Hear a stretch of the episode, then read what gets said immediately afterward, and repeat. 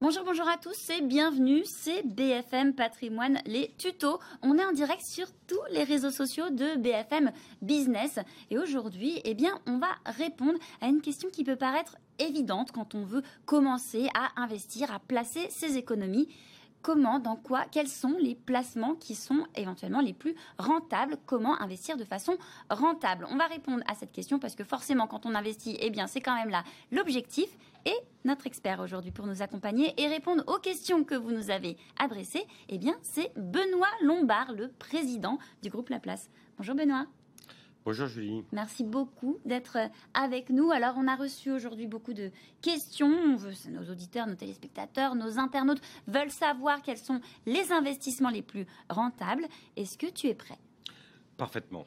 Et bon, et ben Drôle de question quand même. Hein, parce que bah oui, oui, mais bon, en même temps, c'est vrai que quand on investit, bon, a priori, on va pas se dire quels sont les investissements. Bon, remarquez, on pourra le faire dans un autre, dans un autre tuto, hein, comme ça, ça éclairera nos, nos, nos, nos, auditeurs, téléspectateurs, euh, internautes, effectivement. Mais en tout cas, aujourd'hui, on va aller droit au but. On veut investir de façon rentable. Et est-ce que c'est possible, surtout? Eh ben, on va essayer de, de le voir. Et on commence tout de suite avec une question que nous a adressée euh, Sacha. Alors Sacha, il a 24 ans. Il nous dit qu'il est passionné de trading et il voudrait savoir ce que cela signifie, le fait d'investir sur du long terme sur le marché action et pourquoi c'est intéressant. C'est vrai qu'on entend souvent ça, il faut investir sur du très long terme, les actions c'est fantastique, mais c'est quoi du, long terme, du très long terme? Tout d'abord, pour répondre à la première question, est-ce que les investissements les plus rentables, euh, si on le savait, on serait tous milliardaires? Donc, euh, euh, mais on, effectivement, serait pas là. Effectivement, on, on, fait un peu, on regarde un peu le passé on fait euh, un peu de gestion au rétroviseur. Et euh, là, c'est facile, puisqu'on a des chiffres qui nous sont donnés, les chiffres de la réalité. Et les chiffres de la réalité font que, effectivement, Sacha a raison. Alors, le trading, euh, il faudra peut-être en reparler, mais, mais investir sur des actions est effectivement, sur une période longue, le plus rentable. C'est plus rentable, il y a différentes classes d'actifs. Hein. donc, il y a d'abord des actifs financiers, puis des actifs immobiliers. Les actifs financiers, trois catégories très simples. Les actions, le plus rentable. On peut donner des chiffres. Oui, on veut des chiffres, on veut des 30 Ans, Combien on va gagner bah, Sur 30 ans. Dividendes réinvestis. Mm-hmm. N'oublions pas que les dividendes, c'est le revenu de l'action qui tombe tous les ans, entre 2 et 3% hein, donc 3,5% pour les meilleurs. Euh, dividendes réinvestis, on fait x14. 1350% exactement. Pas mal. Sur une durée longue. 30 ans. Sur 10 ans, on est à plus de 10% par an annualisé sur des actions du monde. Le, pas que le CAC 40. Donc les actions, c'est plus rentable. Mais c'est au prix aussi d'être capable de pouvoir accepter ce qu'on appelle la volatilité, c'est-à-dire bah, des décrochages.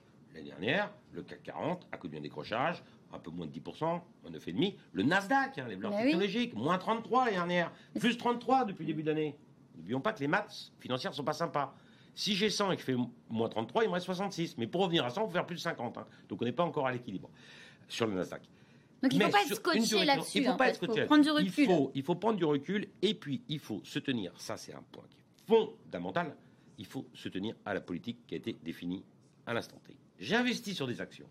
Ça peut descendre. On l'a vu, le Nasdaq, moins 33, moins 10 l'année dernière, sur les actions françaises. Ça rebondit depuis le début de l'année.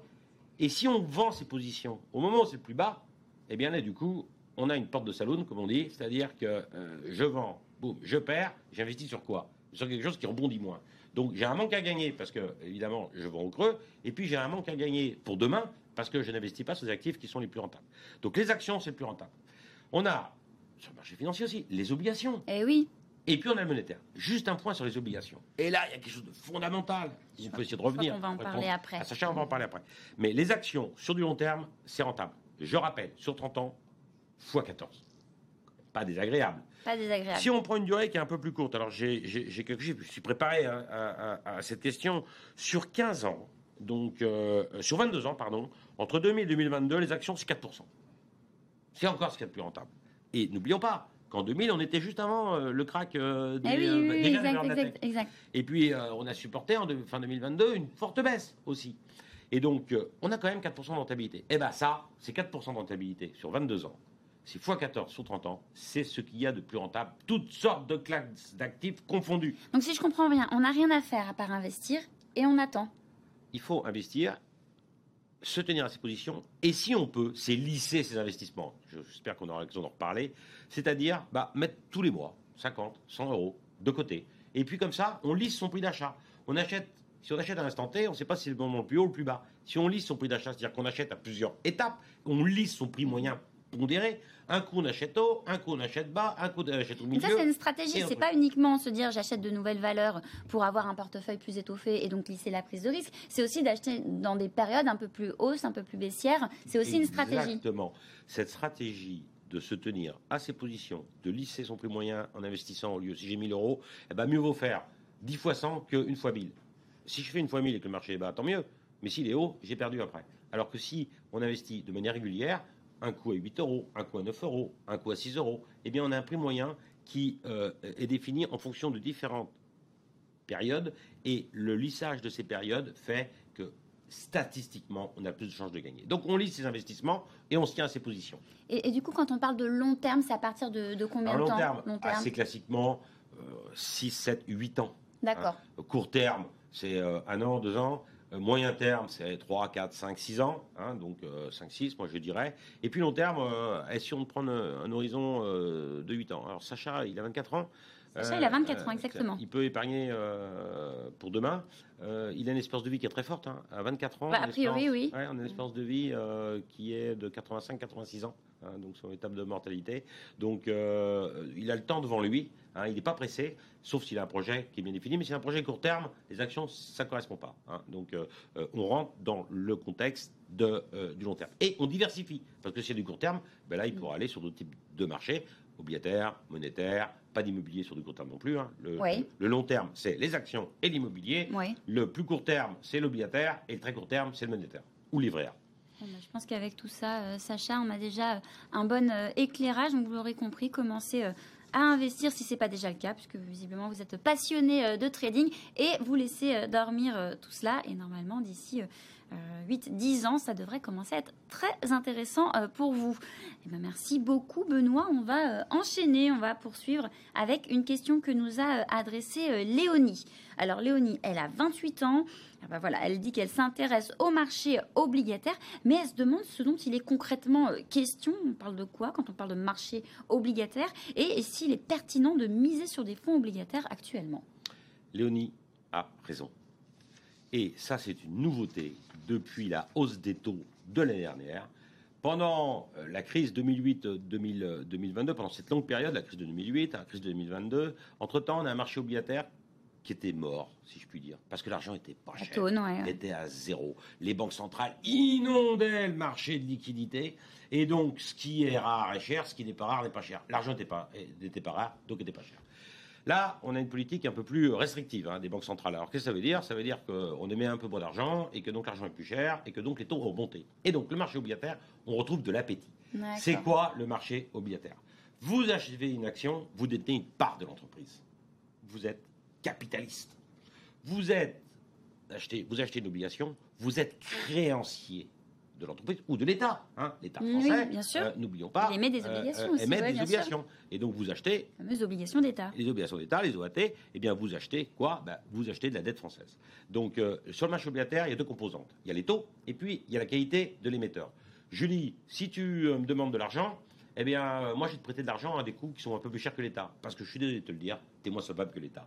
Eh bien, l'État, on l'a vu. Pas pourquoi, je vois pas pourquoi. Oui, bah, ça, c'est euh, statistique. Hein. Euh, on sait qu'un particulier, il est un peu moins solvable qu'un État. Bon, donc, et on sait qu'il y a des notations. Donc, et en fonction de la qualité de l'émetteur, eh bien, le taux de rendement est varie. Plus la notation est bonne, plus le taux de rendement est bas. L'État allemand emprunte à des taux moins chers que l'État français qui emprunte à des taux moins chers que l'État grec. Et eh oui, hein, oui ça paraît logique. Donc le marché obligataire, on achète une créance, on achète une dette, on prête de l'argent hein, à euh, euh, une, une entité. Aujourd'hui, les taux ils, sont, ils ont remonté. Les taux directeurs hein, de la Banque centrale euh, de, la, de, la BCE, c'est 3,25. Ça veut dire que le taux du loyer au jour le jour, c'est 3,25. Ça veut dire que le marché monétaire, ce sont des toutes petites créances, des toutes petites obligations au jour le jour, hein, qu'on prête aux banques. Donc on prête de l'argent aux banques qui elles-mêmes va euh, leur investir. Hein. Donc je rappelle que le métier d'un banquier, c'est quoi? Ben, C'est mm. de transformer un, des dettes à court terme, des dépôts à court terme, en emploi à long terme. Eh bien, le marché obligataire, c'est de l'emploi à très long terme. Et on a une rentabilité aujourd'hui effectivement satisfaisante. L'État français emprunte aux alentours de 3% par an sur 10 ans, mais des entreprises et des fonds obligataires qui investissent dans des entreprises, eh bien, on peut trouver des performances qui sont de l'ordre, sur 5 ans, de l'ordre de 5, 6, 7, 8% en fonction de la notation. Et, juste une chose, on disait que le marché action était favorable euh, à notre ami Sacha. Bon, c'est vrai que ça a une bonne rentabilité. Mais le marché obligataire, aujourd'hui, a de l'appétit. Pourquoi? Parce que les taux ont monté. Bah oui. Et donc, si j'emprunte, je prête de l'argent à un panel d'entreprises, et juste un point qui est fondamental, si vous pouvez faire du trading sur le marché action, vous ne pouvez pas faire du trading, vous particulier, non, je préfère éviter. Honnêtement, je préfère Donc, On achète des fonds obligataires. Des fonds obligataires datés, hein, sur des échéances, 5 ans par exemple. Euh, là, on a des horizons qui sont 2027. Quand on achète des fonds obligataires, on passe par la banque, le CGP Alors, on passe, on passe, par qui on passe toujours par son CGP parce que c'est le meilleur des conseillers. oui, en plus. donc, euh, en plus pourquoi on passe par un CGP Parce que finalement, il a une, un panel de produits. Mais parce que le CGP. Il n'est pas estampillé auprès d'une banque. Le, CGP, il ne vend pas les produits qu'il crée, il vend les produits que créent les autres. Et il va chercher le meilleur. Et il va chercher le meilleur. Donc, euh, c'est pour ça qu'on passe par un CGP. Donc, ça, c'est un point qui est. Qui ça faudra qu'on fasse un, tuto, spécial CGP. Quel est l'intérêt J'achète. CGP versus Notre ami Léonie, elle peut acheter un fonds obligataire daté, hein, donc euh, horizon 2027, avec des bonnes obligations, avoir des 5-6%, avec des obligations qui sont émises par des entreprises qui sont un tout petit peu moins bien notées, on peut viser du 7-8%. 7-8% par an, avec une échéance qui nous est donnée en 2027. Franchement, Léonie, très bonne idée les fonds obligataires, très bonne idée les fonds obligataires datés. Il y a pléthore de solutions, puisque je rappelle que le marché obligataire est 100 fois plus profond que le marché des actions. Donc il y a le choix. Donc il y a des opportunités. Mais vous ne pouvez pas les acheter en direct. On est obligé de passer par, des, fonds. par des spécialistes qui eux-mêmes ont accès à des brokers qui font euh, tu veux acheter, Julie, euh, des obligations, moi, Benoît, je veux t'en vendre, on passe par un broker qui le met en relation, et puis on achète des obligations. En même temps, mieux vaut passer par un spécialiste, surtout quand on n'a pas le temps, euh, surtout quand c'est pas son métier, qu'on n'a pas le temps de s'y consacrer. Bon, bah, je pense que là, on n'a que des questions aujourd'hui d'internautes voilà, qui sont quand même avisés sur, sur ces sujets. On va poursuivre avec une question d'Aïdan. Alors, Aïdan, il a 35 ans, et il aimerait savoir quels sont les placements qui disposent du meilleur rapport rendement-risque dans l'absolu. Alors c'est vrai qu'on entend souvent cette notion de rapport rendement-risque. Euh, ça veut dire quoi concrètement? Bah, Ça veut dire que l'orthodoxie financière veut que plus je prends du risque, meilleur le rendement sera. Ça, c'est dans les livres. L'orthodoxie. Ça veut donc dire, concrètement, que si j'achète des actions, je sais que ça peut fluctuer. Rappelons-nous, moins 10 l'année dernière, plus 11-12 euh, cette année. Donc, euh, mais ça fluctue ça s'appelle la volatilité. C'est les écarts types par rapport à une droite. Vous prenez une droite, un point 1, un point 1. le plus court chemin d'un point à un autre, c'est la ligne droite. Le marché action, il ne connaît pas la ligne droite. ça veut dire qu'il y a des euh, vicissitudes, ça monte, ça descend. Donc, d'où le fait qu'il va mieux pas trop le regarder parce que ça peut être un peu stressant. D'où la raison pour laquelle il faut lisser ses investissements, d'où la raison pour laquelle il faut diversifier ses investissements, d'où la raison pour laquelle il faut avoir cet horizon de gestion qui est important. Donc le rendement risque, c'est quoi? Plus j'ai prends du risque, meilleur le rendement sera. Ça, c'est ça la quintessence même de ce qu'on le retrouve dans l'orthodoxie financière. Le marché monétaire, il n'y a pas de risque. J'ai du 3% actuellement, c'est pas mal, 3% hein, quand même. Un livret A, j'ai pas de risque. Hein, j'ai du 3%. Ah, mais du coup, c'est difficile parce que ça dépend du profil de la personne, de dire, euh, ça dépend de la personne, de dire quel est le rapport rendement-risque qui sera le plus adapté à ma situation. Alors là, il faut revenir à de la pédagogie de base. je, définis, hein. je définis mon horizon de gestion je définis mon appétence au risque. Si le marché a de la fièvre, est-ce que je vais le supporter? Ou est-ce que je vais trop me gaver de doliprane ou d'aspirine qui vont faire qu'à un moment donné, je vais être un peu éteint? Donc, euh, comment je me positionne? Horizon de gestion, appétence au risque, et là, je peux aller diversifier mon patrimoine, aller investir sur le marché action, comme Sacha, aller investir sur le marché obligataire, comme Léonie. Et là, et Dan, on peut lui dire, le couple, le meilleur rapport rendement-risque, eh bien là, encore, je suis, je reviens aux actions.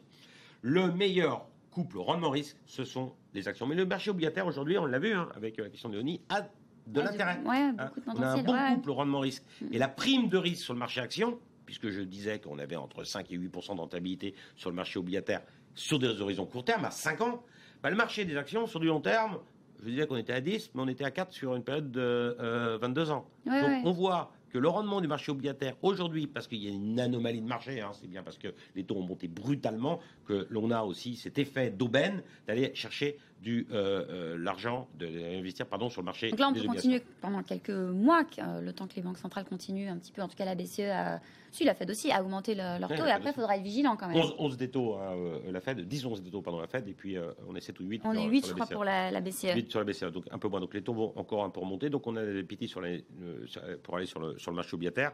Donc j'allais dire, dans l'absolu, le meilleur placement si on prend en considération le couple rendement-risque et que ça s'inscrit dans euh, cet horizon de gestion, c'est les actions. Mais aujourd'hui, là, en 2023, le 28 juin 2023, on a une anomalie. Le marché obligataire est très intéressant. On a un couple rendement-risque exceptionnel. Donc je dirais, Edan, si jamais, mon cher Edan, vous voulez savoir quel est le meilleur aujourd'hui placement ou couple rendement-risque satisfaisant, j'irai sur le marché obligataire. Bon, bah là, je crois que pareil, on a un éclairage très complet. On en revient toujours euh, aux mêmes bases.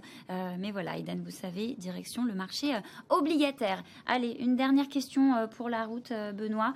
et c'est Léa, Léa qui nous a écrit et qui se demande si finalement, la meilleure façon de gagner de l'argent et de performer, ce serait pas tout bonnement celle qui consiste aujourd'hui à bah, économiser. Exactement. Il faut se. Elle a parfaitement raison, Léa il y a un point qui est important. On va définir une stratégie. On va s'y tenir et on va essayer de l'appliquer sur toute la durée durant laquelle je suis susceptible, Léa est susceptible de pouvoir investir. Et donc, elle va lisser ses investissements. Ça, c'est la première chose. Donc, elle va investir progressivement. Elle va se tenir à la stratégie qu'elle a définie. Ça, c'est un point qui est, qui est fondamental. La volatilité, les écarts types par rapport à la droite, le plus court chemin, c'est la ligne droite, on l'a vu. Oui, mais... Ça peut monter, ça peut descendre. C'est une chose normale. C'est une chose normale. On ne s'inquiète pas. Et puis il y a un point qui est important, c'est qu'il est toujours difficile d'évaluer le bon moment pour acheter ou pour vendre. Donc, on ne parle pas des soldes hein, aujourd'hui. Hein. Ah, les soldes, c'est ouvert aujourd'hui. Euh, il n'y a pas de soit la meilleure marché action. Pas sûr mais la meilleure façon de, de, Mais Julie, tu as raison. Il y a un point qui est, qui est important. C'est et ça, c'est assez paradoxal. C'est quand le marché action est le plus bas que les particuliers n'investissent pas. Aujourd'hui, c'est l'ouverture des soldes. Quand il y a des soldes, il ne faut pas hésiter à y aller. Et il faut rentrer dans le contexte du rappel de base, horizon de gestion, volatilité, l'amplitude de risque est une chose qui est normale. Et puis aussi un point, la diversification, ça fonctionne bien. On achète un peu d'actions, on achète l'obligataire aujourd'hui, on l'a vu, un peu d'actions. On varie les périodes. On varie les périodes, on lisse les investissements et puis on s'en tient à la stratégie initiale. Si je change de route en cours de chemin, moi j'aime bien le bateau. Quand j'ai un cap, je le tiens. S'il y a un peu de mer, c'est pas grave. Je vais toujours, je dois toujours aller à l'endroit où j'ai envie d'aller. Restons aussi pour les investissements, actions, obligations, monétaires, mais l'immobilier aussi. Gardons le cap. Ça, c'est bon. Oui, parce que là, on est dans une crise immobilière qui est quand même assez euh, significative. Ça ne veut pas dire pour autant que l'immobilier, voilà, est, est, à bannir. Il faut juste laisser un petit peu le temps passer et le reconsidérer d'ici quelques temps. Bien sûr, et le rendement du marché euh, immobilier, n'oublions pas qu'il est indexé sur l'inflation, puisque euh, les loyers sont eux-mêmes réindexés. Et que donc, c'est un élément qui est très protecteur sur, euh, pour avoir des revenus réguliers qui nous protègent de l'inflation. Et même si le stock, c'est-à-dire la valeur de l'actif, peut diminuer, il diminue un peu actuellement. Petite bulle d'oxygène aussi hein, sur le marché immobilier, ça fait 20 ans qu'on connaît que des hausses, ça fait du bien de se calmer bah un peu aussi, les cycles sont longs, on tempère, on se calme, et il y a des opportunités là aussi d'investir en lissant.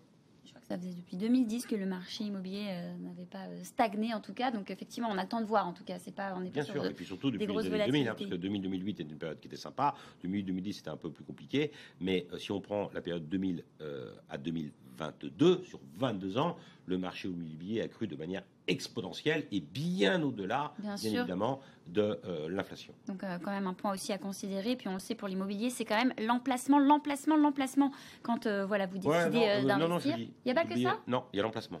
Ah oui, voilà, quatre emplacements. Bon, là, au moins, on, on l'aura rappelé. merci beaucoup, Benoît, d'avoir été avec nous euh, dans ce BFM Patrimoine Les Tutos. Merci à tous de nous avoir euh, adressé vos questions et on se retrouve très bientôt parce qu'on a encore plein de sujets à couvrir, on l'a vu euh, aujourd'hui. Très bonne après-midi à tous.